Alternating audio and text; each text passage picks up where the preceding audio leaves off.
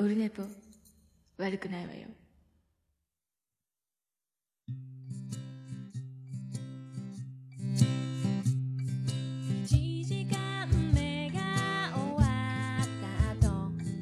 はい、オルネポでございます。4月25日日曜日でございます。えっ、と、今回329回でございます。眉チャレンジ、シャープ15もあります。えっ、と、今もう夜、えっ、と、7時、19時41分。深夜ではないですけどね。えっ、と、この前撮った328回が水曜日だったんで、木金土日、もうすぐ、また次の回を撮ってるみたいな、なんか感じになっておりますけど、えーまあ、だからなんだと言われてもね、えーポッドキャストベースでは1週間に1回の出来事でございますけど、えー今日ね、日曜日、えっ、と、昨日急遽、えーと、ツイキャスでご飯まで歌ってたら、あの、あやほちゃん飲み会するよ、言って、あ、本当？っつって、えーじゃ、じゃあ行くわ、つって、あとギリギリ終わりがけぐらいに行ったんですけど、えっ、と、またあの、やっぱ、知らない、初めましての人たちに会会いましてね、えーまだよかったなと思って。で、あの、今回はね、あの、そうそう、おじさん、おじさんたち、足湯さんと、煩悩坊主さん、おおあと、あの、女性のリスナーの方とかもね、あの、あやほちゃんのつながりの、えああ、どうもどうもみたいな。まあ、はじめまして、お名前もはじめましてね、おーって言ってたんですけど、えーあ、足湯さんってなんで足湯さんなんですかみたいな、もう覚えてないですけどね。で、煩悩坊主さんが坊主じゃなかったっていうね。えーで、なんか、説法ナイト終わって、飲んだくれナイトでしたっけ？なんか、飲むやつ、乾杯的なやつ？えーすごいですね。だから、変わったんですか？で、また相方も変わったんですね、とか。えーあ、そうなんですか？とかで、まあ、えーそんな感じで。よく、えーで、結局、あとね、そう、そう、あの、また三角キノコの人が、あの、ジャクソンとかいう人がね、えーいたんですけど、その、煩悩坊さんと地元、同じ、同中えー同じ高校か同じ中学かで、みたいですよ。同級生って。へーって地元トークで盛り上がってましたけどね。えーすげえな、言うて。あ、そんなことあるんや、みたいな、えー感じで。で、昨日だからもう終わりがけに合流して、僕もそんな酔っ払って寝落ちすることもなく無事にね、えー過ごせたので、今回はジェントルマンかなと思ったんですけどね。よかったです。えーそれであの、その地元だ地元だっつって、そういうね、不思議な感じもありますけど、で今日ね、あの、のど自慢見てたんですよ。NHK のね。えっ、と、今日岡山県高橋市、橋があの、なんか梁みたいなやつ。あの、雲海が広がる天空の城みたいな、あの、お城が山の上に400メートルちょっとぐらいですか、標高の。で、あの、雲海が広がって天空の城みたいになるみたいな。あれ、あれです、あそこでしたっけ？日本のマチューピチュみたいな言ってたると。で、そこののど自慢、柏木由紀とあの、細川隆がゲストに来てて、そこであの、なんか、8匹で歌ってる若い人が、あの、あの鐘を鳴らすのあなたを歌ってて、で、どっかで見たパーカー着てんなと。パーカーの上から8匹着てるんですよ、青いね。で、さっきからツイートにはしたんですけど、どっかで見たなと一応写真撮ったんですよ、テレビ見ながら。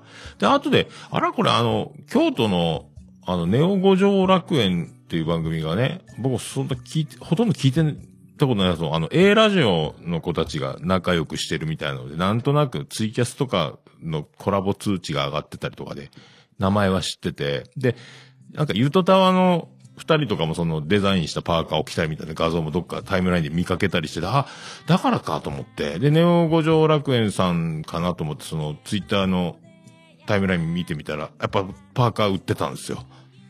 あ、これだと思って、そうだと思ってツイートしたらやっぱそうだったみたいで、えーどうやらだから、あの、京都から移住して、岡山の高橋市に移住してるみたいなんですけどね。えーで、あとでも、後々またそのタイムラインを見てみたら、その友達が出るっていう、その、もう、のど自慢に合格、予選通過したとか言って出る。で、その、パーカーを着て出るっていう、その、もう予告済みだったらしくて、そんなの全く知らない僕は、なんとなく、テレビ見たら、あら、どっかで見たパーカーだな、みたいな。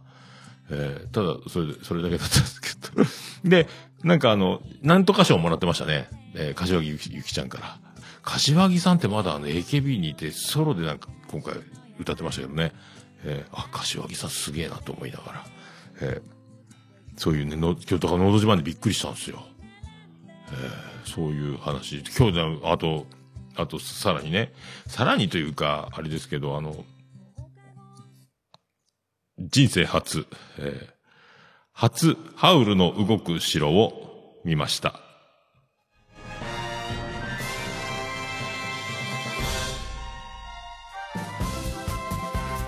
どうも、徳光和夫です。まあ、そういうことです。えー初めてハウルの動く城をね、見たんですけど、僕、録画失敗してるなと思って、撮るの忘れたと思ったら、撮ってあって、えー見れました。あれ、すごいっすね。えーいきなりあんなことになるんだっていうのね。えーあと木村拓哉ね。で本当にあの、ハウルの動く城は動くんだなっていう話、えーぐらいにしときましょう。で、あ、なんかやっぱあの手法、多い、やっぱあるね。あの手法ね。えーいろいろ。まあ、これネタバレになるから言わないですけど、このよくこう、名作にありがちな、この、えー仕掛け、えエンディング。あ、そうなる。あ、そういうこと。なんかよく見たな、いろんな作品で。最近も見たかな。えーそう、名作にはよくある、その、えーあり、ありが、ありがちって言ったらいかんだけど、あすごい。えーなんかやっぱジブリの絵も、お水の透明な感じのこう、こう、透き通って上に水がこう、波打ち際みたいな感じの描写というか、絵がね、えー素敵だなと思いました。え、キムタクかっけえな。えー出てないけど声だけね。あと、倍賞さんとか、三輪、三輪明宏は、あれ、もののけにも出てたっけ？三輪明宏需要高いね、と思って、えー聞いて、えー結構俳優さん的なね、そのポジションで出る人多いですね、ジブリってね。ガチ声優使わないでね。えーその京アニとの違いがそこに、えーあるのではないかと勝手に思っておりますけど。はい。これでまた一つジブリが増えたのでね。来週はゲド戦記があるらしいんですけど、僕ゲド戦記はもう映画館で見たので、えー、って思ってます。はい。あとそう、あのね、そうそうそうそう、そう、えっ、と、今日知ったんですけど、えっ、と、見えないラジオの復活みたいですね。えっ、と、昨日配信だと今日配信だと、スポティファイから配信、タイムラインピアノマンが見えないラジオ復活みたいな、2年ぶりらしいですよ。2015年3月から2019年6月までやってたっていうね、あの伝説の。えーで、この前、えっ、と、自他戦をやった時かな、えっ、と、今ね、その、見えないラジオのピアノマンが人の子という名義でミュージシャン名義でサムサラというアルバムを出して、そこの中の曲の電波という曲を使ってるんですけども、その見えないラジオのホームページがなくなってて、で、そんな話も触れてましたけど、第1回ね、見えないラジオ。まあ、アップルにもそのうち出るんですかね今、スポティファイでやってるっていう。相変わらずですね。えーもうでも知らない、2年も空いてるともうその時代がすげえ、やっぱその間にたくさん番組が、えー増えては消え、増えては消え、大人気になってる番組もたくさん、その2年間の間でも増えてると思うので、えー相変わらずでもあの、えー、もやしさんが、ポッドキャスト界の小島だよ的なポジションとね、えーその、ピアノマンがそれをうまく面白さを引き出すうまさと、あの企画、構成力というか、編集というか、S、な曲とか SE とかもね、まあ、相変わらず、これだからまた、これ、今度は、これもっと、はや、なんですか、流行るというか、評価されるべきところで評価されるというか、大目立ちしていくんじゃないかと。まあ、結構、業界人にもなったっぽいですからね。もう20代後半とアラサー、アラサーの二人になっちゃったね。あの学生だったのと20代の若かった、えー、二人がね、えーすごい。すごいですね。だからこれは、あの、あれですよ。冬のライオンの、あの世界の椿ライドの、冬のライオンの真冬さんがめっちゃ喜ぶんじゃない？狂気乱舞じゃないですか、これね、多分ね。えーあの、見えないラジオに憧れて、見えないラジオ方式で始めた冬のライオン、ね。えーっていうこともあるんだよっていう。ピアノマン知ってんのかな？えーそんな、そんなのもありましたね。だからね。で、今日はそんな感じの、えっ、と、329回。今日、マイルチャレンジちょっと、えーしっかり、えっ、と、あるので、これぐらいにしておこうかと思いますけど。はい。昨日だから、まあ、スタートは遅かったもののね、まあまあ酒が残るというね。えそう。まああの、今週飲みっぱなしで、えっ、と、金曜日に、えっ、と、ロバート国王の、えー誕生生誕祭があって、えー土曜日仕事なのに飲んじゃったっていうね。で、まあまあ残りの、残りの土曜日も、えーこの、昨日飲みがりの、今日は飲まないですけど、えーで、そんな感じ、飲みっぱなしな感じですよ。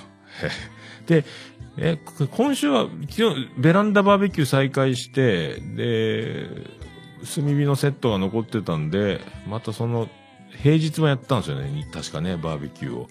だから結構飲んでるんですよ、ずっとね。えーもう飲まないと思いますけど。えーまた、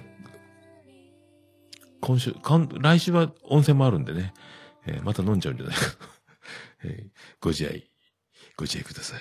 えーもう、飲み、飲みの季節、飲みの、飲みの季節って言ったらなんかおかしいですけど、えー桜も、宇部市は散りましたので、散りかけかな？はい、そんな、そんな感じでございますけど、えーよろしくお願いします。よろしくお願いします。えーあとそうそう、で、結構、なんかね、そのピアノマンの曲のセンスとか、見えないラジオもそうなんですけど、あの、ジングルとか SE とかかっこいいんですけど、前あの、マバヌア、マバヌアってピアノマンが言ってた、マバヌアってすげえやついるぞみたいなお音楽で。言ってて、それが今ね、カンジャムとかのコメンテーター、コメントとかに出てくるんですよね、マバヌア。あ、マバヌアってこの人か、みたいな。日本人か、みたいなね。えーそ、それだけなんですけど。だからもうあの、今、何年も前から言ってたのすげえなとか、えー思った次第でございます。はい。桃焼きの桃屋プレゼンツ。桃屋のおっさんの、オールデイズだ、ネッポン。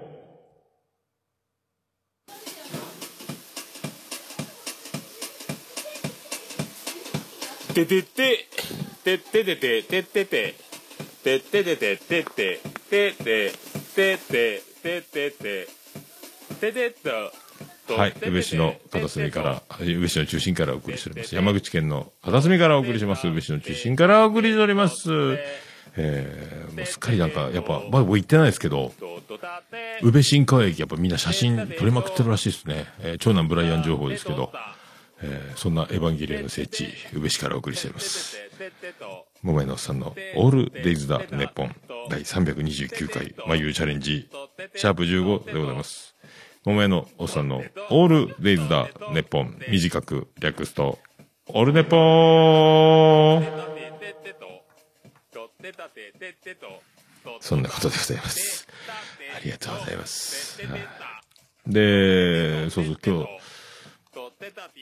額縁、あの、ユンユンのね、あの、ナウシカっぽい絵をね、あの、ネット、セブンイレブンのネットプリントで出力してて、ずっとその額縁がなくて、飾ってなかったんですけど、今日やっと届いて、えスタジオに飾ったんですが、これ額縁じゃなくて、プリント保存用の紙でできた、両面テープで閉じるやつで、えなんか安いからお得でと思って買ったんですけど、え額縁じゃなかったっていうね、えそんな、見た目は額縁っぽいんですけどね、えーそんなこともありました。えーそれでは、329回よろしくお願いいたしまーす。うちの軍団も聞いてる。トークバルバッカス。毎週月曜配信中。世界丸見えと被るじゃねえかバカ野郎。あんちゃん死んでもやめんじゃねえぞ。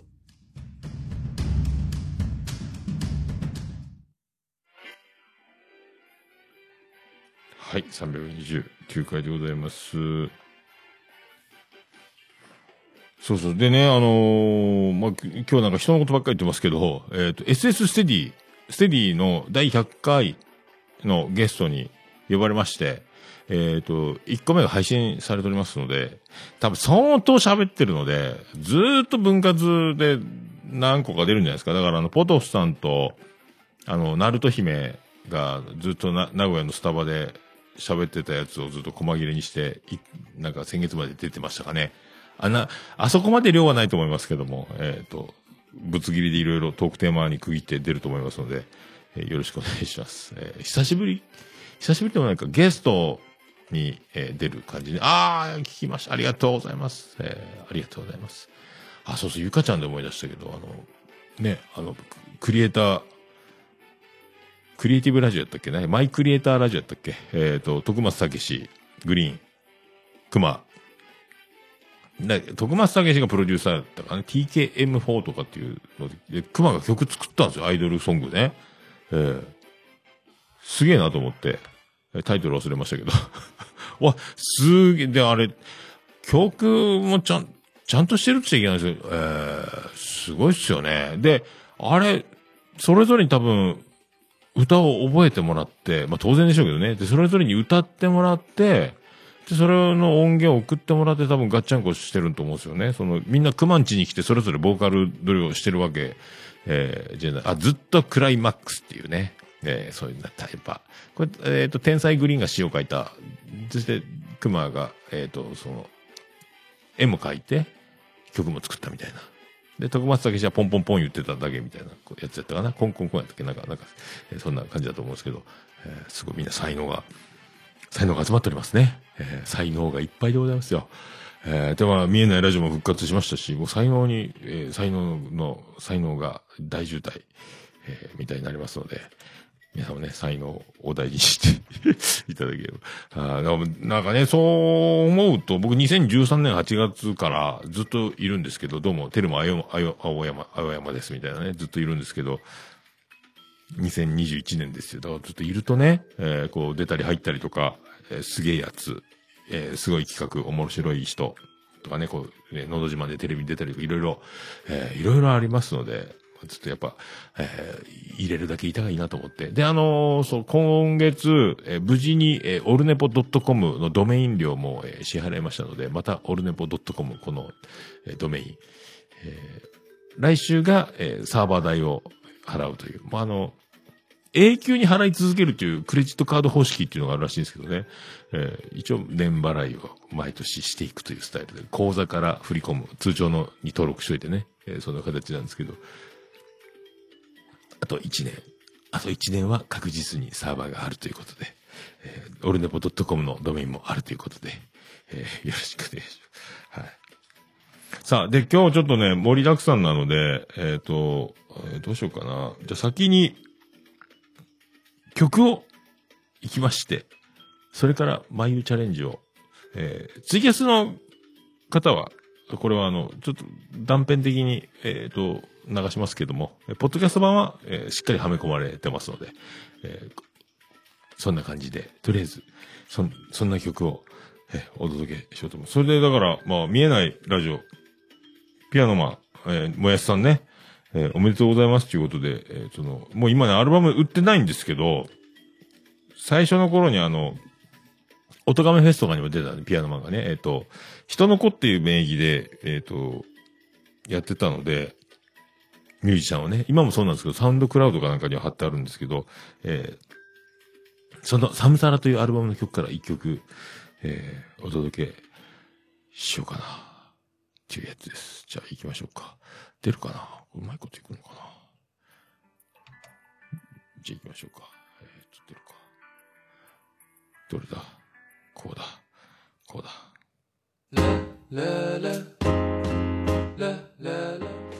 はい、人の子で日常。こ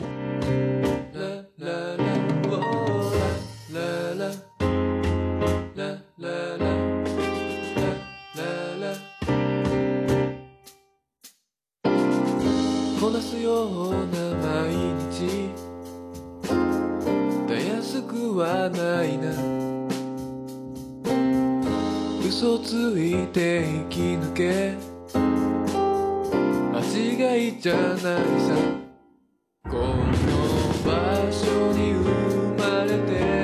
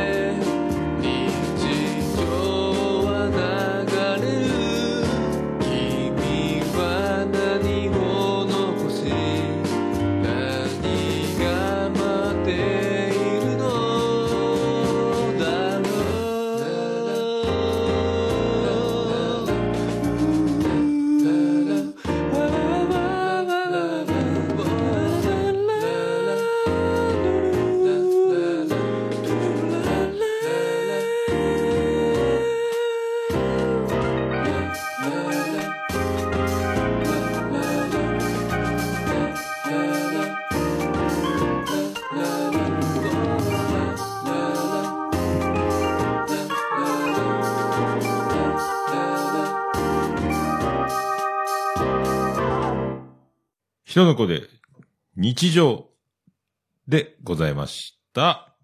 もうオルネポ聞かなきゃでしょ？はい、お送りしております。おあ、でかいでかいでかいでかい。ああ、ありがとうございます。さあ、そんな感じでございますけど。じゃあ、眉チャレンジ、えー、いきたいと思いますけども、早速ですね、えー、今回、大事なお知らせ、毎回大事なお知らせもありますけどね、えー、それを含めて、えー、聞いていただきたいと思います。さあ、ちょっと今ツイキャスが止まりましたね。えーと、行きましょう。それでは、まゆチャレンジ、シャープ15になります。次行きましょう。VTR、スタート。はい、シャープ15となりました。はい。よろしくお願いよろしします。くお願いします。さあ、ついに4月ですね。ね、ですね。早いですね。早いですね。運命の4月。そうですね。えー緊張しております。号泣の4月が、えーやってまいりました。はい。ついに近づいてます。近づいて、えーそれでは、じゃあ、今回もよろしくお願いします。よろしくお願いします。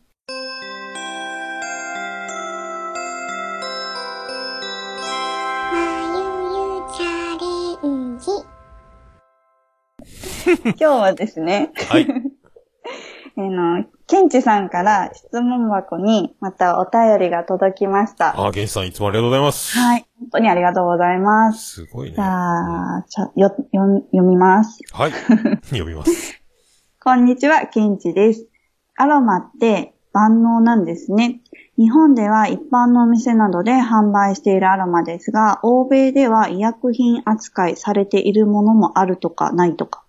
いわゆる日本っていうところの薬局で販売されているんでしょうか。でいつもまゆゆ先生が話すように、原液を触ったりすると強すぎて皮膚に良くないケースがありますよねっていう質問箱が届きました。おー、はい。さすが、ケンチさん。で、日本はそう、ももさん言われてたように、もう何でも今結構アロマとかあり、ありますよね。うーん。なんだろ多いよね、だからね。多いです。うん。で、まあ、精油自体も雑貨屋さんで買えたりとか、なんだろうな、アロマテラピー専門店でもう気軽に買えると思うんですよ。はいはいはい。で、オンラインとかでも、もうすぐポチッとしたら、すぐ買えるし。ポチッとしたらね、はい。そうなんです。でも、実はこのケンチさん言われているようにですね、薬と同じような扱いで薬局に販売している国っていうのもあるんですよ。うーん。で特にヨーロッパのフランスですね。おー、フランス、薬として売ってる。ちょっと歴史になるんですけど、お、はい。はい。まあ、ヨーロッパの、そのフランスと特にイギリスでは結構アロマテラピーの捉え方っていうのが違いがあるんですね。えフランス、イギリス。はい。フランスはもう精油って言ったら薬みたいな扱いです。えーメディカルアロマって聞いたことあります？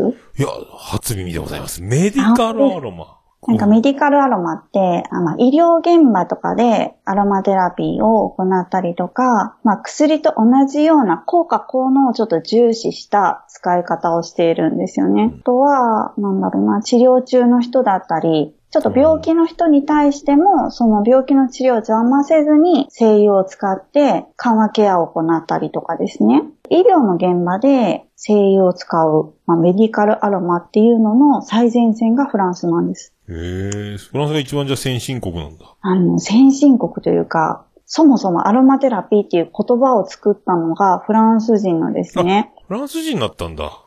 ルネ・モーリス・ガット・フォッセという人です。ああ、前回言ってた人ね。ルネ・モーリス・ガット・ホッセ。覚えてます？声優の社長ね。そうです、そうです。やけどを負って、その時にこのラベンダー精油を塗ったら、綺麗にこう傷が治ったと。あ、この人ええフランス人なんね、ガット・ホそうッセ。なんですよ、ガット・フォッセ。で、そ、のうん治療的効果に驚いて、その研究を始めたのがフランスなんですよね、結局。ああ、じゃあもう元祖、元祖アアロマだね。元祖そうですねガット・ホッセさんがその治療として使い始めたのがスタートなので、フランスは。うん。ああ、もうその流れを組んでんそうね。いう治療的な効果を重要視してずっと来ているので、うーんそう、未だに、なので薬局でこう精油を売ってる。お感じですー。で、薬剤師の人がですね、まあお客さんのその症状とかを聞いて、精油を選んでくれて販売してくれるんですよ。ああ、じゃあ眉が薬剤師になったみたいなことか。そんな感じです。薬局で働アロいてるみたいな。マセラピストがまあ薬剤師みたいな感じですかね。おー。だから、あの、日本に、みたいに気軽に買えるっていうものではない感じですね。ああ、もう処方箋出してもらってください。そうです、そうです。そういうことか。うん。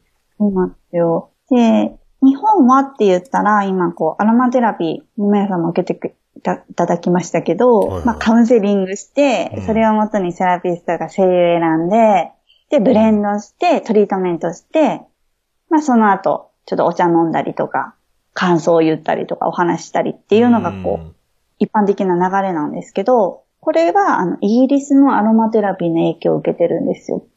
やっぱりイギリスの影響を受けるタイプなんだ、日本は。はい。うん イギリスはフランスみたいに医療っていう目的ではなくって、どちらかというと、なんだろう、代替医療とかの一つとしてアロマテラピーがあるんですよね。まあ、マッサージに応用する感じです。国によってこう全然違うんですよね。その、フランスの流れを組んだような、フランスっぽいことやってる国って他あんまり数少ないですか？そうですね。ヨーロッパの中でもどうなんだろう。大体そのアロマテラピーの発祥がまずフランスなんですよね。で、フランスで名前が、ちょっと待ってください。これ編集してください。ちうん審議だよ。ょっと待って、名前が急に出てきません。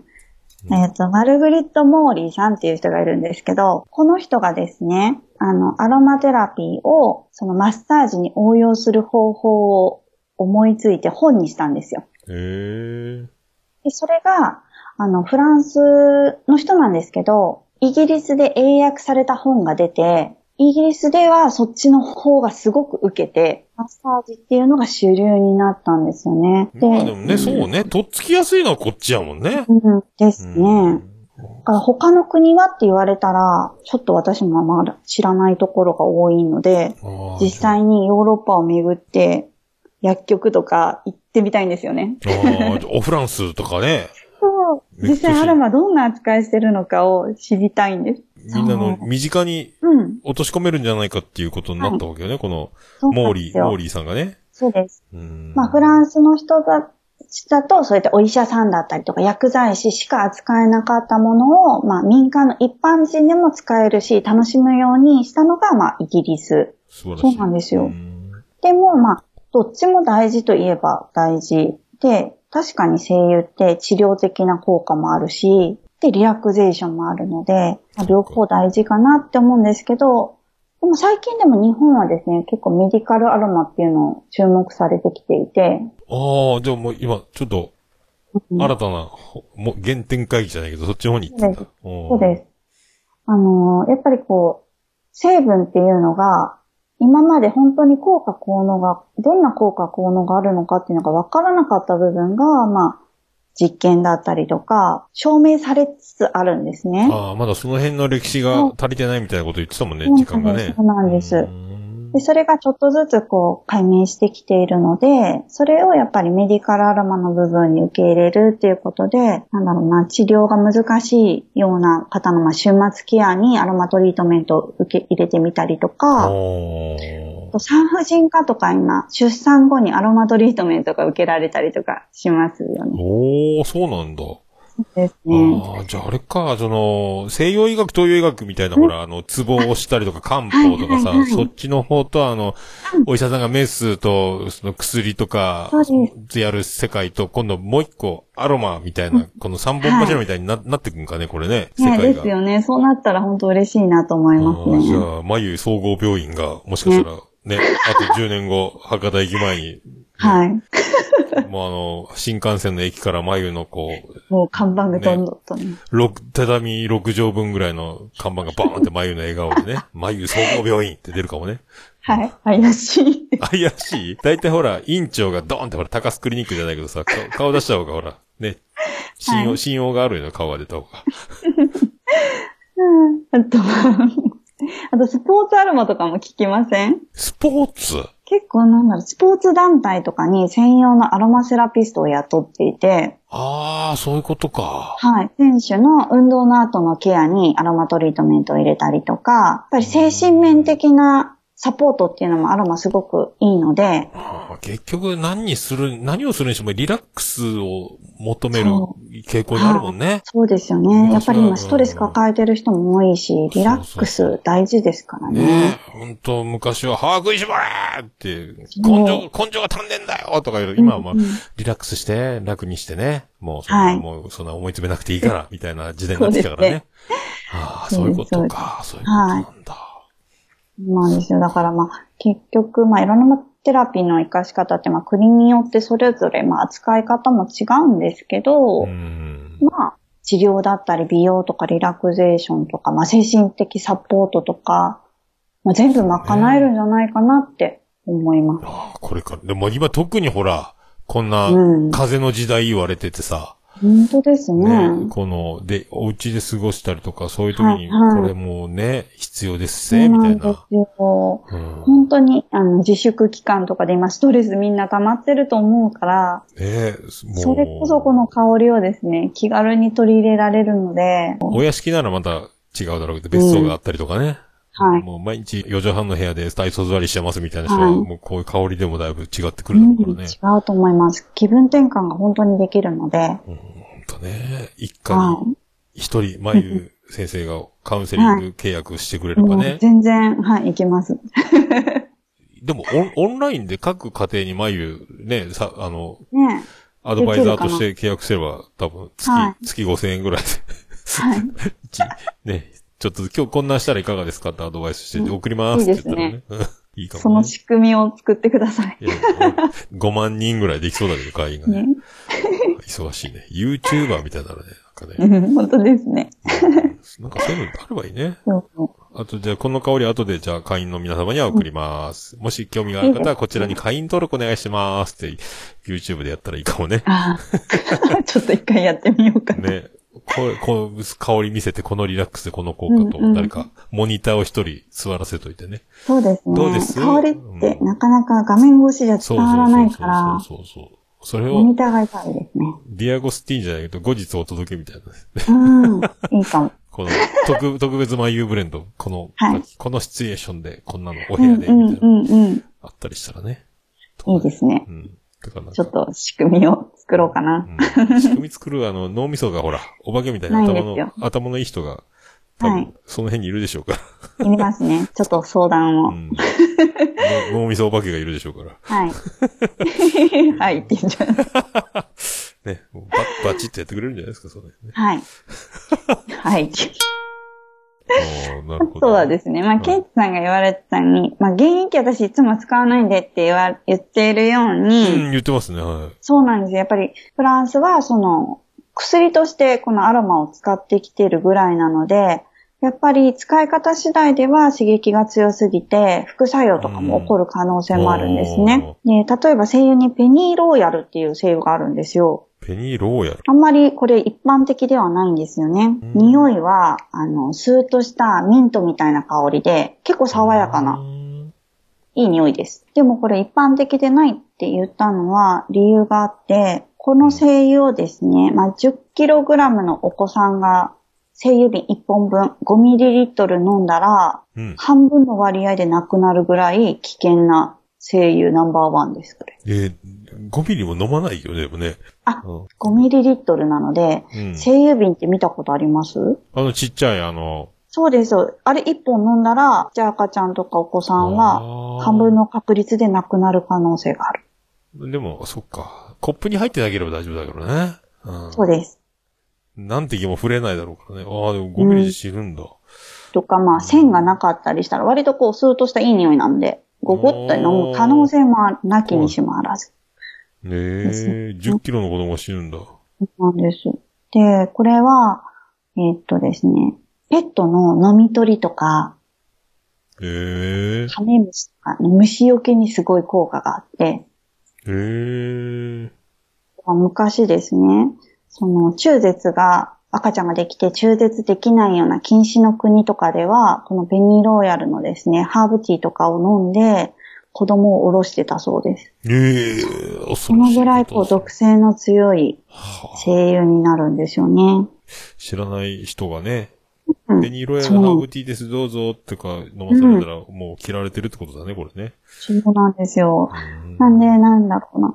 その、何がだ安全で、どれが危険かってあんまわかんないじゃないですか。ああ、まあ、どれが毒キノコでしょうみたいな話になってくそうです、るよね。そうです。うんね、あの、詳しい人はわかりますけど、うん。キノコも見て。でね。も全然私とかはさっぱりわからないので、全部美味しそうに見えるし。まあ、その辺がメメディカル的なそうなんです知識。がないといかんってことか。そうです、そうです。だし、あの、普通の人でもやっぱり香りって、今の時とか特に本当楽しんでもらいたいので、原液とかは使わずに、精油の濃度1%以下で使うと、まあ、ほぼ安全に使えるし、香香りを楽しめるので、ああ、やっぱそっか、セラピストじゃない人が勝手に自分でこう、取り寄せて、楽しくやろうというわけじゃ、にはいかんよってことね。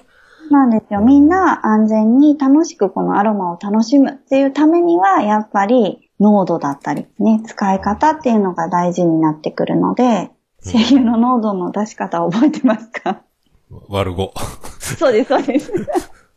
な、何かしらをここで皆さん、はい、よくわからんけど席数が出ますので、何かしら5で割ればいい、いいのね。そうです。うん薄めるものを5で割ってください。もう多分絶そしたら対、精油うんの席数が出ますので、絶対やらないともう怖いから。で、眉、眉にはお願いしようと思う。はい。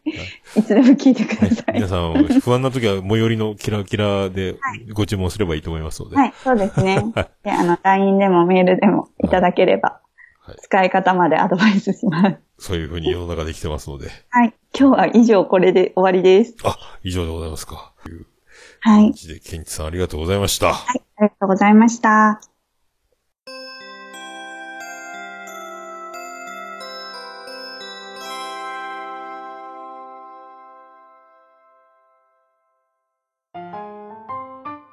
まゆさんから大切なはいお知らせがはいござい。ますので、よろしくお願いします。はい。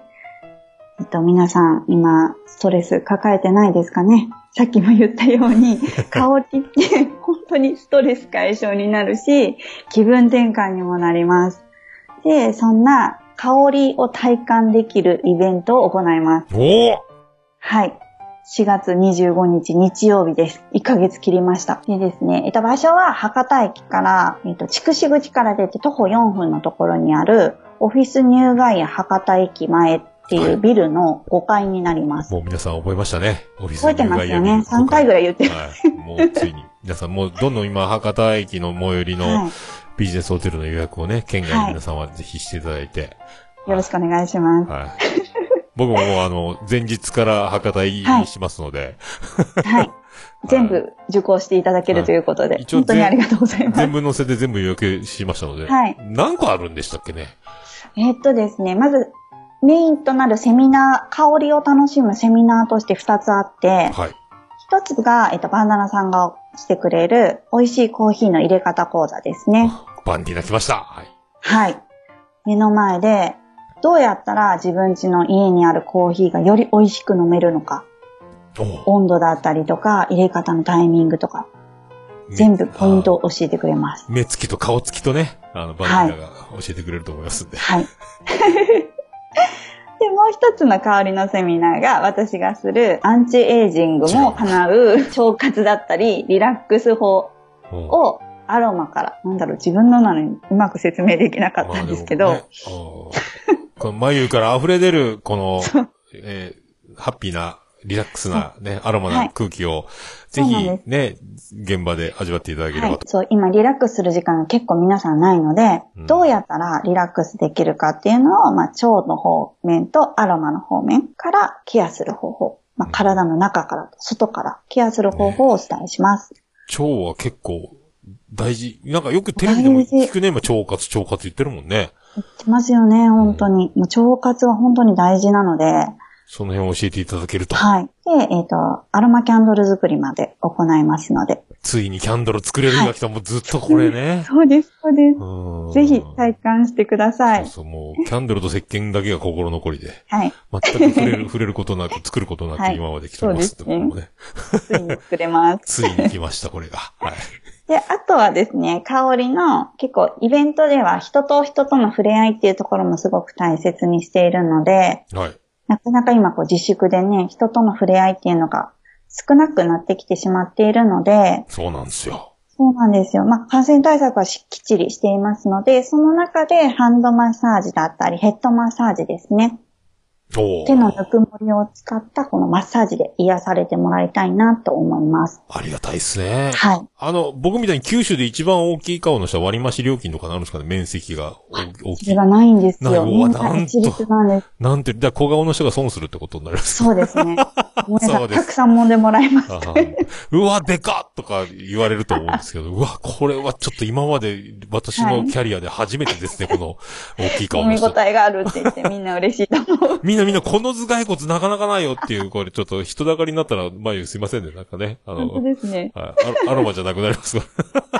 大丈夫ですありがとうございます。あとははい、アロマを使ったうん。アロマグッズ作りですね。香水を作ったりとか、おー楽しみですね、これ。はいそう、香水も今、なかなか旅行行けないですよね。ああ、もう、ドルチャンとガッパーナの歌ぐらいしかもう今記憶がないです。そうは本当だ、香水ですね。い えそういうことじゃなくてね。えうんそう、旅する香水ってしてて、なんだろう、北海道の香りとか、これから皆さんの行きたい場所をすイメーね。ジして、ぜひ香水作りをしてください。あ、いいっすね。うんいいっすね。じゃあ、眉のお部屋とかも作れるんですかね。うん、どんなに。私んちこんな感じですう。うんなかなか表現できないぐらい、ちょっとあんまりえーいい匂いじゃないかも抽。選で3名の方だけにね、持って帰ってくださいっつって。上って言われるかも。えーそういうのもね、オークションでかけたらいいかもしれないですね。はいあとは、もう毎日欠かせないマスクスプレーですね。ああ、これね。この前言ってたやつね。そう。で、これから夏で暑くなって蒸れてきますから、こうひんやりしたマスクスプレー作ります。ああ、もう早速僕帰りの電車でマスクして、それ、幸せな気持ちで帰れる。うん慣れます、慣れます。やった。そして、家に帰ったら、うん。あの、バスボム作りもありますので、お風呂で、シュワシュワっとした、あの、バスボムを入れて、疲れまで取れます。ああ、もうなんか使うのがもったいないぐらいになるね。あーはいうんあ、でも2個作るので、お、もうすぐ使って、1個は大事に持ってても大丈 じゃあ、その作戦でいこうと思います。はいうん。夫。もう1日ですね、1日を通して、本当に香りを満喫できるイベントになってますので、ぜひ遊びに来てください。はい、皆さん、ぜひ、博多ね。はい。もう、東京方面、関西方面、北海道方面、東北方面ね。みんな来てほしいけど、やっぱりなかなか来れない人もいると思いますので、あの、セミナーに関してはオンライン受講もできます。これな、生中継みたいになるんですか？えっとですね、生中継もするんですけど、その時間やっぱり、いね、仕事があったりとか予定がある方いらっしゃるので、ははは1週間まあ、あ4月末まで視聴可能にしています。教材としてコーヒーの入れ方講座の場合は、コーヒー豆がですね、家に届くので、ぜひそのバンナナさんがしている講座を見て、後からですね、その入れ方でするともう美味しいコーヒーが入れれます。あさすが。バンディーナが。はいあなたのお家に。えーそうです。創刊号は100円。ね。そんな感じですね。はい。はい。で、キャンドル、セミナー、あの、私がするアロマとか腸活のセミナーの方も家にアロマキャンドルが届きますので、おー素晴らしい。ちゃんとリラックスできます。もう、現地に来れない方はそっち方面で。ぜひ、お待ちしてます。今回ね。で、紹はい介は、あ、で、さらにですね、はい。もう一個ありました。ハーブティーです。キラキラオリジナルハーブティー。と、最近ですね、もうずっと売り切れて欠品中なんですけど、しかもですね、今回私初めてハーブティーの調合みたいなのに挑戦しました。ああ、今、今までが、あの、マーヤプロデュース、ハヤブレンドでマーヤブレンドだったんですね。はい三三種す。美類。味しいやつ。あー今度はマユーブレンドになったんですね。はい。あもう、あの、タイトル決まってるんですか？ほんわり。ほんわり。おー、なんか流れ組んでますね。な、何種類？一種類今回は。今までが日だまりと星空とほっこりだったんですけど、ちょっと日だまりがですね、香料の関係で、ちょっと一旦お休みします。日だまりお休みで。なくなって、そこにほんわりがほ入ります。んわりが。あ、じゃあ残りの、星空とほっこりは今まで通あっりで、て、そこにほんわりが入ってきたの。はい。そこがマユーブレンド？そうです、そうです。なんだろうな、ちょっとレモンティーのような、すっきり系にしています。お新しいね。新しいです。これからのあったかい季節にいい感じじゃない、ねはい。いいですよ。結構ごくごく飲めるような感じにしているので、ぜひ楽しみにしておいてください。ほんわりか。考えましたね。で、あの、星空もちょっとリニューアルしてます。おーじゃあパッケージデザインとかも一新さあ、パッれて。ケージデザインは一緒ですけど、一緒ですね中身のハーブが 変わって中身て、が、あーそこは押し、強く言う、押しとかなきゃいけないですね。味もそんな変わってないんですけど、見た目の色ですね。おー本当に、あの、ブルーになります。ブルー。それが、まゆプロデュースになってるんです、そこも。あいや、そこは、えっと、マーヤさんの、そうですねそこがマーヤプロデュース。はい。リニューアル。ねマーヤリニューアルね。はいえ。ーさすがです。さ、さすが？うん。まあ、わーっまあてなりました。まあ、いいんじゃね？私ほどじゃないけど、みたいな感じで眉もね、思っていただければ。多分大丈夫かなぐらいの。ほんわ、ほんわり押しで、まり、ぜひ、は会場で、ちょっと安く買えるようにしたいなとは思ってい。ますのでなるほ、どね。なるほど。はいおーすごいね。これで、ね、キラキラはい。プロデュースの新しい、えー流れができるということで、はい。リニューアルで。リニューアルです。あ、じゃあ買って帰ります。はい。ありがとうございます。はい、皆さんもね。以上ですね。はい。はい現地僕も、いうろうろしてるかもしれませんけども、はい。はい。お待ちしてますので。はい。私も会場ずっとうろちょろし、うろちょろしてますので。このイベントだから、眉、えー、一応、統括責そう任者なんですよ。統括してますね。リーダー眉がね、はい。はい。始まる前から号泣してるかもしれません多分、目真っ赤かもしれないです。あまりあの眉には感極まる言葉をかけない、すぐ泣き出すかもしそれませんのでね。もう多分、顔見た瞬間泣いてるかもしれない。えーそんな眉が博多駅ではい4月25日、えーお待ちしておりますので、ぜひぜひ。皆さん、えーよろしくお願いします。お待ちしてます。お待ちあ、で、最後もう一個いいですか、はいはいはい。一応感染症対策として人数制限とかもしてますので、なるべく来られる方はお早めにホームページから申し込みしていただけると助かります。はい。じゃあ、それリンク貼っときますので、ぜひ、お願いします申し込んでください。はい。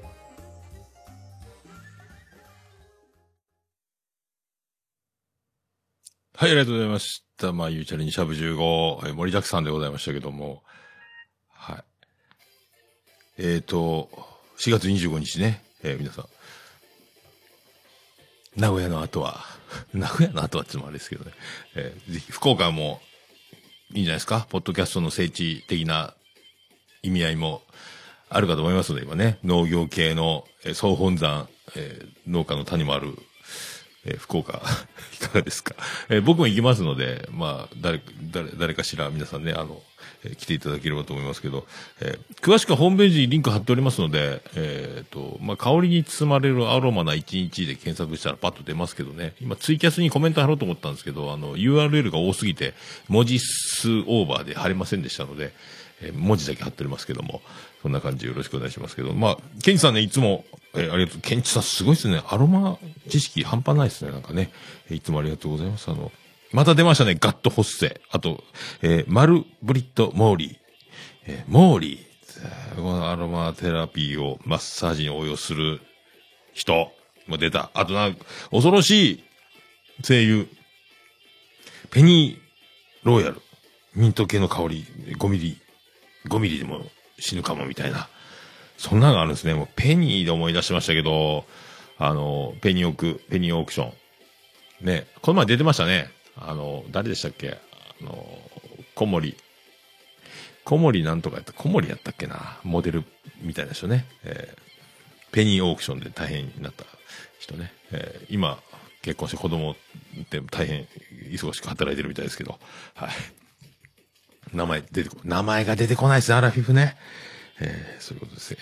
だまあ、ヨーロッパ、フラ、オフランスから始まったアロマと、いろいろだからそういうね、えっ、と、もう、えー眉みたいな人が薬剤師みたいな役割をするみたいな世界。それが今、こう、手軽に楽しめる、えー世の中になってきて、あとね、スーパーとか、あのーなんすか、いろいろ売ってますもんね。芳香剤系、消臭力とかあの辺、アロマって書いたのいっぱい売ってますからね、今ね。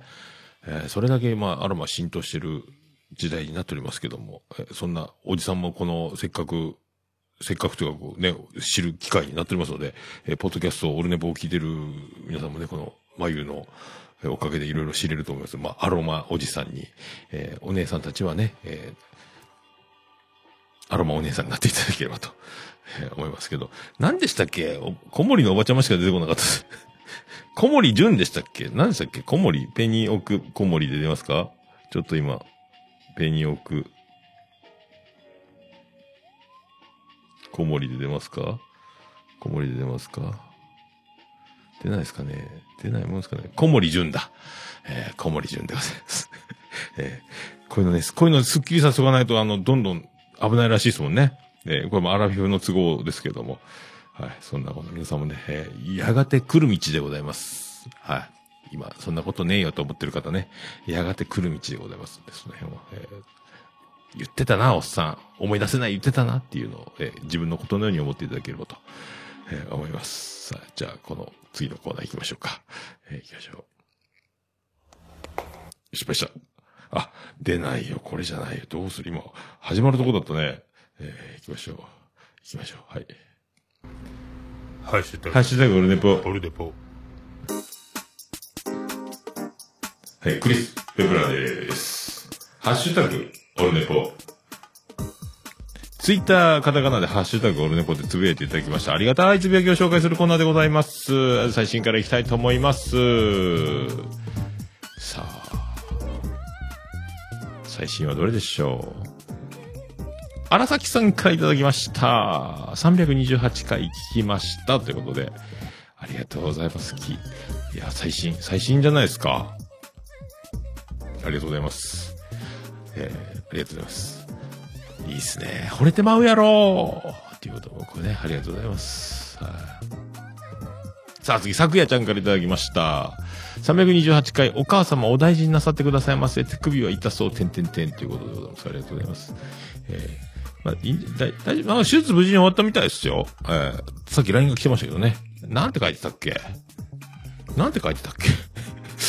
だから LINE が来てて、えっ、と、LINE を開こうか。えっ、とね、えー、手術室まで歩いて見学して、えードラマで見たままやった、えー、麻酔の時もこんな感じなんや、と、ある意味いい経験になった、という、えー、なんか、わけのわからん文章を送ってきましたけど。で、あの、あんたの方がそういえば大変やったよね、みたいな。そうそうそう、俺の方が大変よ。俺は骨折、大腿骨を骨折して、えっ、と、歩けなかったからね。手首だと歩けますからね、手術室までね。僕なんかあのもう、えーそのままストレッチャーに運ばれて、だ大腿骨を腰骨の下のところ、お尻の横っちょのところから、えっ、と、メスを入れて、大腿骨の真ん中に穴を開けて、そこにチタンの棒を通して、折れた大腿骨、太ももの骨を結んで、ボルトで止めるみたいな、えーもう大工仕事みたいな手術をしましたけどね。えーそれに比べりゃ、ね、歩け、やっぱ足が使えるのは全然いいと思いますけどね。えーまあ無事に手術終わったみたいですよ。えーまだ一回も話してないですけど。えーまあみたいなご報告をね、えーしておきました。さっき、さっき来たんです、LINE がね。ね、また妻ジェニファーにも明日連絡するとか言ってましたけどね。ありがとうございます。さあ、ケンチさんからいただきました。あ、まあいうチャレンジともどもありがとうございます、ケンチさんね。え328回拝聴私もその年代、小学校卒業と同時に、隣の市に引っ越しし、同級生と寝泊まりの行き来をして、なんだかそういうことがワクワクだった。懐かしい。えーバーベキューなどおっさんは、おっさんさんは素敵なパパ。寝落ちしても、わら。ありがとうございます。ありがとうございます。ありがとうございます。ああ、それ泊まりに行くってね。えー僕、んちもだから、あの、汚いアパートに住んでたので、まあ友達が泊まりに来るってことはあんまなかったんですけど、高校になったら団地になったんで、まあちったらね、あの、もう六、本当団地で10人ぐらい泊まって、焼肉して、タバコ吸って、酒飲んで、ギター弾いて、大声で歌って、それから酔っ払って、そのまま近所のスケート場に行くとか、えーひどい高校生でしたけど、えー今じゃありえないでしょうけどね。えーまあ、ベランダバーベキューもね、無事に開催して、まあでもね、あの、長男ブライアンの、ちょ、高校2年生ですよ。今度高3ね。高3になるのか次ね。今春休みですけど。まあ、5人もいたら、もう、で、自分の部屋で寝ればいいのに、リビングで5人布団、えっ、と、並べて、長男ブライアンで6人かな。みんなリビングで寝てやんの。だから僕5時起きで朝ごはん食べるのにもう、えー高校生が寝てる横で朝ごはんを食べなきゃいけないっていうね、リビングで。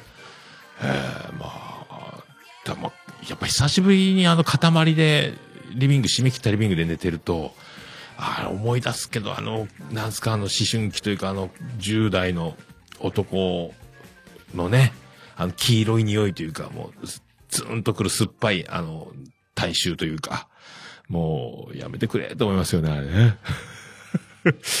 うわ、こんなんやったなこれ塊で来るときついなっていうこれ女子だったらいいのにと思いますけどね。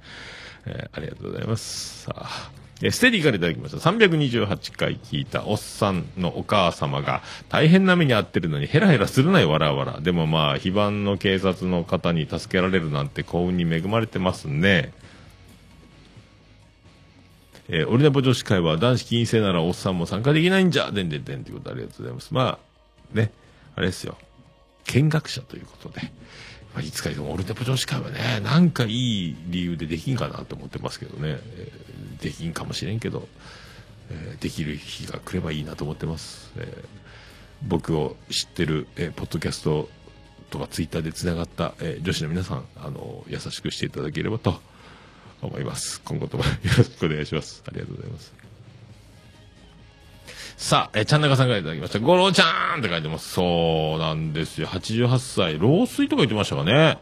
えー、田中邦衛さんが亡くなられて、で、昨日か、急遽ね、初恋、放送されてましたね。えー横山めぐみ、えー可愛かったっすね。ちょっとだけ見ましたけど、それから飲み会に行きましたんで、僕ね。えーで、あの、倉本総先生の天描画展っていうのを、あの、小倉に見に行った時に、あの時の横山めぐみちゃんのあの、ウォークマンと、あと、尾崎豊の、えーセブンティーズマップのカセットテープとか、あと、その、制服ね、えっ、と、中学校の時の制服。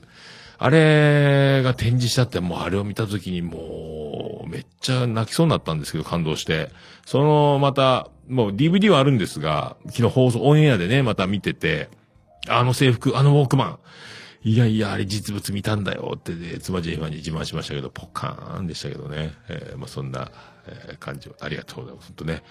ありがとうございました。本当これからまた、えー噛み締めるように、北の国からを見ていきたいと、思います。88歳でね。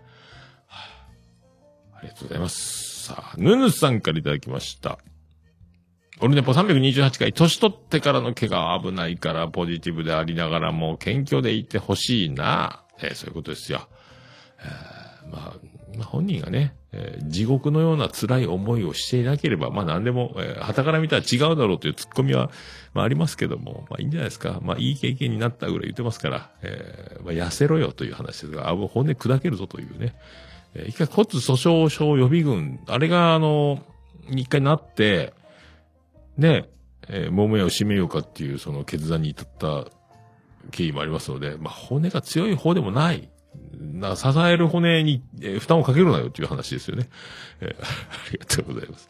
さあ、ステディ、再びいただきました。327回聞いた。本当に、えー新エヴァーブーム来てて笑う。えー選抜の長崎代表校、そうだったのか、なん、なんも知らんと、副大大堀応援してました。ごめんなさい。まあ、それはいいんですけどね。えーだからあれ、大堀ベスト8、ベスト4まで行ったんだっけ？ね。ベスト8やったけど。だから、多分大崎高校勝ってたらそれぐらいは行ってたっていう。まあ、2対1接戦、どっちが勝ってもおかしくない。で、九州大会では決勝で大堀に勝ったのは大崎高校だったんですよね。えー、だから、これね、また夏も因縁というか、また、まあでも今回九州ばっかり勝ち合わせるなんかトーナメントだったっすね。まああれしょうがないですけどね。えー大崎高校、まあまあこれ強えぞって思いましたね。すげえ、すげえチーム作ったなというふうに思っております。ありがとうございます。さあ、アポロさんからいただきました。4月1日配聴のポッドキャスト、俺ねぼ328回、ありがとうございます。さあ、続きまして、えー、なるみ藤崎。えー藤崎なるみ、えー、なるみアット藤崎。風に吹かれておりますけど、毎回ね。はい、ありがとうございます。えー、なる風の CM また流れとるのか、カタカタカタ震えておりますね。これ、自分とこでも流してないのに、え汗汗書いております。次回は流そう。そしてこの話しなくちゃ、あ、CM もらって流さないとか、できるのか、何を言ってるんでしょうか。まあ、えっ、と、自分のとこで流したいのかな。えー CM をね。えー私も久々でどっちかわからなくなってました。えーだから両方それぞれにつぶやきました。ということで、な、何かと、あそう、よくわかりませんけども。はい。えー SSSD とオルネポ両方ね、えー、SSD の100回おめでとうという僕の、えーゲスト会を、えー引用リツイートっていうか、えーしております。ありがとうございます。そう。だから、えーまあ、僕、まあネタバレですけど、藤崎成美いじりをしているので、えーまあ、ステディがね、あの、藤崎成美、えーゲスト会を SS ステディでガチガチに緊張していて、まあ、ずっとガチガチステディやないかっていじってたくだりがあるんですけどね。はい。その流れです。ありがとうございます。さあ、続きまして、エッセンシャル宮田からいただきました。エッセンシャル宮田。ビダルサスーンでもメリットでもなく、どうも、エッセンシャル宮田です。おっさんのお母様に対する態度、すごく共感します。わら。えー結構クズっぽい発言をされているのがすごく感動しまし、えー共感しました。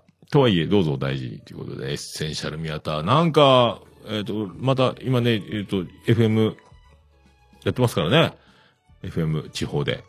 薩摩仙台市のですか、えーなんかこの、今度薬剤師とすげえ美人な人となんかコラボしますみたいな、ツイートが出てたんだっけ ?LINE の方で出てたんだっけ？えーなんかどっちかどっちか分からなくなりましたけど、えー明日ね。明日月曜日、4月、まあこれもう配信ベースで過去になりますけどね、えーツイキャスをお聞きの皆様は、えー4月5日月曜日午前10時より、私と、キレイと時々美味しいっていうタイトルで、キレイトって、あ、キレイトみたいですね。これね、切れてる糸電話じゃないですけど、今回は薬剤師の丸田先生にお越しいただき、調剤薬局との上手な付き合い方についてお話も聞けます。ご質問がある方は、ぜひ、全国どこでも FM プラプラというアプリを使えば聞くことができますというね、えーことでございます。はい。プレゼント企画もあるらしいですよ。めっちゃ美人の方と、これ宮太郎役得ですね。出世しましたね。えーもう、ね、もうやっぱエッセンシャルからビダルサスーン、ティモテぐらい、ちょっと、えー椿でも、椿ややこしいか。えー格の、えー高いシャンプーの名前に付け替えた方がいいんじゃないですか。えーさらに上のね。って思います。えありがとうございます。さあ、ステディ再びいただきました。326回聞いた桃捨てあやほのキャスの前にカラオケ行ってたんかい。えーそんな第三次級のやらかしなら、えーえー、じゃ、受話取って、あ、受話器取って店員さんから雑巾もらおうよ。えー喉痛めるほどカラオケで体力使ったのにキャスで全く寝落ちしなかったのが不思議でたまらん。えー配信して、心配して損したわあ、いうことでございますけど。まあいいじゃないですかね。えー、だカラオケやって収録、ステディの収録やって、その後打ち上げキャスをやったら、あやほちゃんが来たってことだったかな、あの時ね。確かそんなやったかな、飲み会したみたいな。何か来たんだっけ？えーもう、だ、どこで何の、どんな飲み会したかもうわかんなくなりますよ、しょっちゅうやってるとね。えーありがとうございます。さあ、あきのさっぱちゃんもいたんですよ。愛しのさっぱちゃんからいただきました。オルネポって書いてます。ありがとうございます。昨日もね、えー可愛いございましたけど、ありがとうございますね。本当ね。えー女優ライトつけたり消したりもして、サービスしてもらいました。えーありがとうございます。さあ、ステディ再びいただきました。325回聞いた。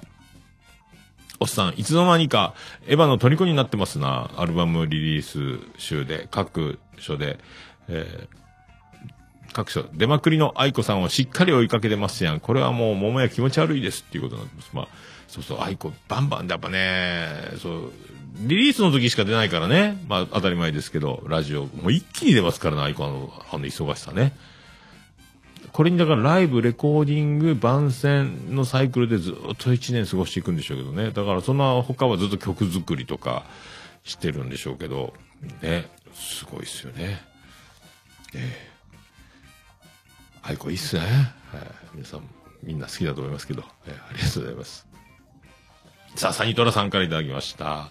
ワイルドな母上の話と思いきや、手術怖いって可愛い。早く回復されることを願ってます。えーうちの親父が大動脈剥離で倒れた時も、三兄弟とも落ち着いたもんやったな。えー娘が、娘がだったらもっと心配してもらえたろうにということで、まあね、しょうがないですよね。えーなんかでも、僕の振る舞いには、なんか、まあ、妻ジェニファーも、マジかよっていうね、信じられんなこいつ、みたいな、えーリアクションですけど、まあ、しょうがないですよね、それはね。えーしょうがないと思います。しょうがないって言ったらいかんのかな、まあ。だから、あの、まあ、ちょっとね、えっ、と、今も長男、ブライアンは17歳、今年18歳ですか。だから、その母親に対する態度っていうのがね、ちょっとやっぱ寂しくなってきてるみたいなので、まあ、そんなもんやろって、まあ俺なんかもっとひどかったけどね、みたいなね。ていうかもう、子供にとっちゃ親なんか、大してどうも思ってないやろって言うと悲しい顔してます。えー僕は、僕の感覚で言うと、子供のにから見る親なんかね、えー親ほどではないので、そんな親の言うこと聞いて大事にしなきゃみたいな気持ちに、まあ、高校生の時の僕なんか全然そんな自分のことで精一杯ですからね。別にあの間違った生き方とか、その悪いことばっかりするんじゃなくて、精一杯やっぱ生きてるのでね。えーそういうのは、だからまあ、親の心、こ知らずみたいなとこじゃないですかということで、えーありがとうございます。さあ、世界の椿ライドからいただきました。さあ、世界の椿ライドは一体何をつぶやくんでしょうか去年のオルネポ感謝祭が開催されていたら、宇部新海駅に行ったことがあるだけで、東京済みには十分自慢だったろうな。でも映画公開前のあの時に駅で写真は撮らなかっただろうな。えーということでございます。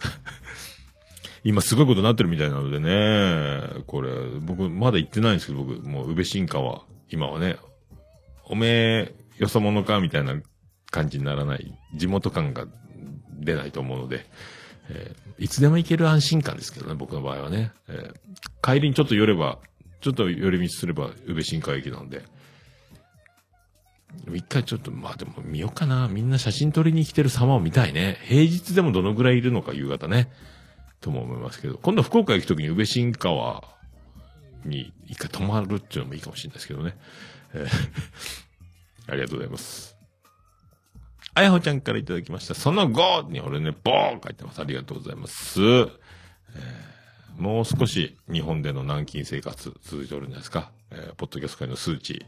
えーだから、ご神体が日本にやってきたので、ね、この速記の飲んでその、煩悩坊主さん、ね、えーお坊さんとご神体で、これ全国アンギャツアーしたらありがたいんじゃないかっていうね。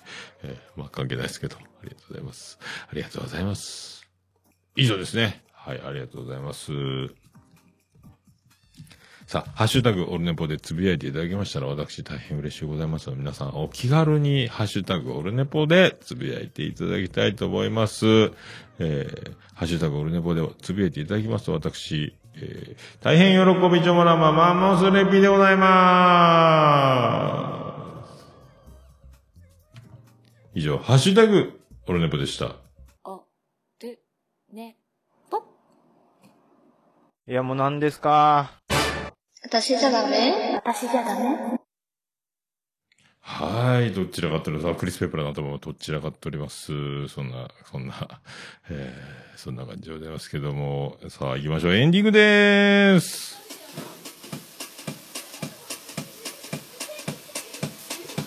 ててて、てててて、ててて、てててて、ててて、てててて、てててて、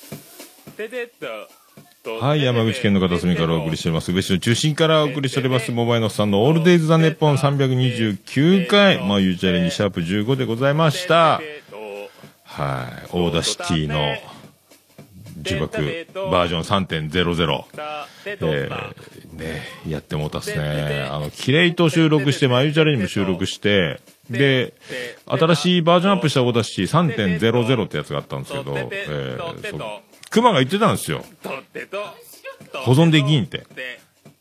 またと思って、えー、保存できませんで、えー焦りましたね。まあ、バックアップね、僕、一度も取りそびれたことがないとおなじみ、お蔵入りもしないとおなじみなんですけども、えー、バックアップ取っててよかっただから、えっ、と、ボイスレコーダーの音源でね、だから今、えーバージョン戻して、えっ、と、2.42かなみたいなやつに、1個前のに戻したら、ちゃんと保存できるようになって、書き出しはできるんですけど、保存できないです。保存したファイルを、えークリックしてももう、そんなもんありませんよって出るっていうね、怖かったっすね。嘘やろうと思って。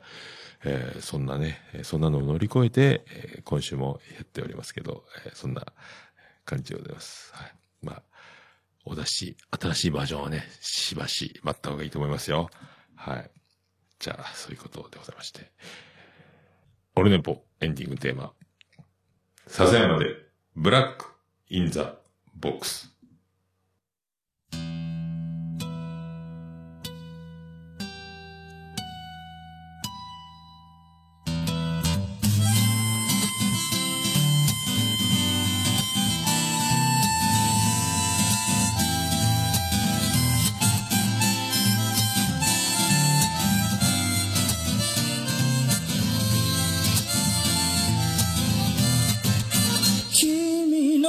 想など初めから来ちゃいないさ。重ね合わせてばかりじゃ剥がれてく並べ立てたのは今までの理由だろう。そんなものよりも今を聞かせて答え合わせならまだ早すぎる未来など見間違えるものさ。行方不明のままの機能を探すより素敵なことを語ろう。悲しみは分かち合ってゆけるものじゃない。ブラックアン。ビューティー鳴らすのさ誰に届くはずもないこの夜を埋める。二人だけのわがままなリズムでブラックアンビューティー歌うのさ誰に届くわけもなく消えてゆく。声を拾い集めた継ぎはぎだらけのブルース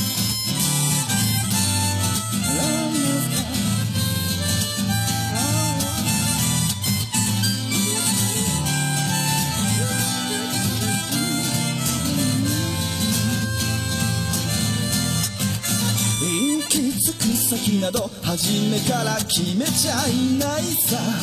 誓い交わしたものさえ消えてゆく心踊るなら約束はいらないからそんなことよりも声を聞かせて。運命論なら信じちゃいない明日などこの手で開くのさ。光も見えないままの希望を嘆くよりその確かな絶望に浸れ喜びは待ち焦がれるだけじゃつかめないブラックアンビューティー鳴らすのさ。誰に届くはずもないこの夜を埋める。二人だけのわがままなリズムでバカンビューティー歌うのさ誰に届くわけもなく消えてゆく声を拾い集めた継ぎはぎだらけのブルー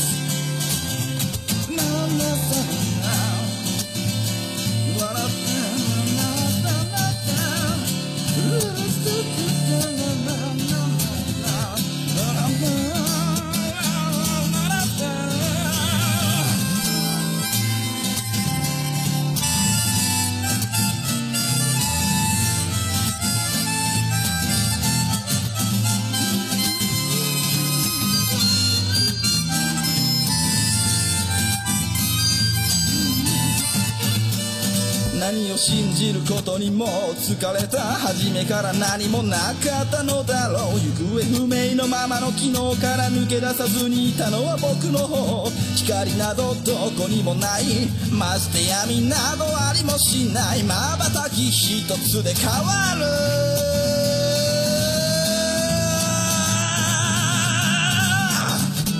ブラックアンビューティー鳴らすのさ誰に届くはずもないこの夜を。埋める二人だけのわがままなリズムでブラックアンビューティー歌うのさ誰に届くわけもなく消えてゆく。声を拾い集めた継ぎはぎなままのブラックアンビューティー The Bomb Lady 消え失せるばかりのこの夜を埋める埋める埋める歌おうブラックアンビューティー The Bomb Lady 消え失せるばかりのぬくもりは。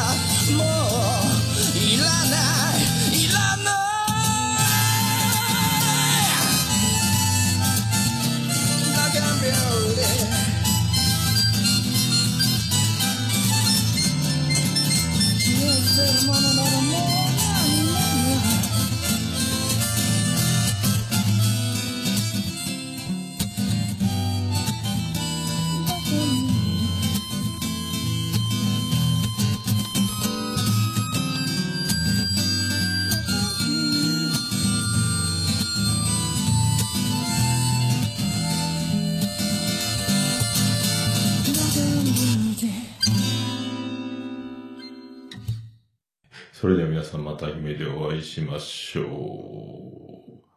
あーでだ福岡市東区若宮と交差点付近から全世界中へお届け。桃屋のおっさんのオールディーズだネポー。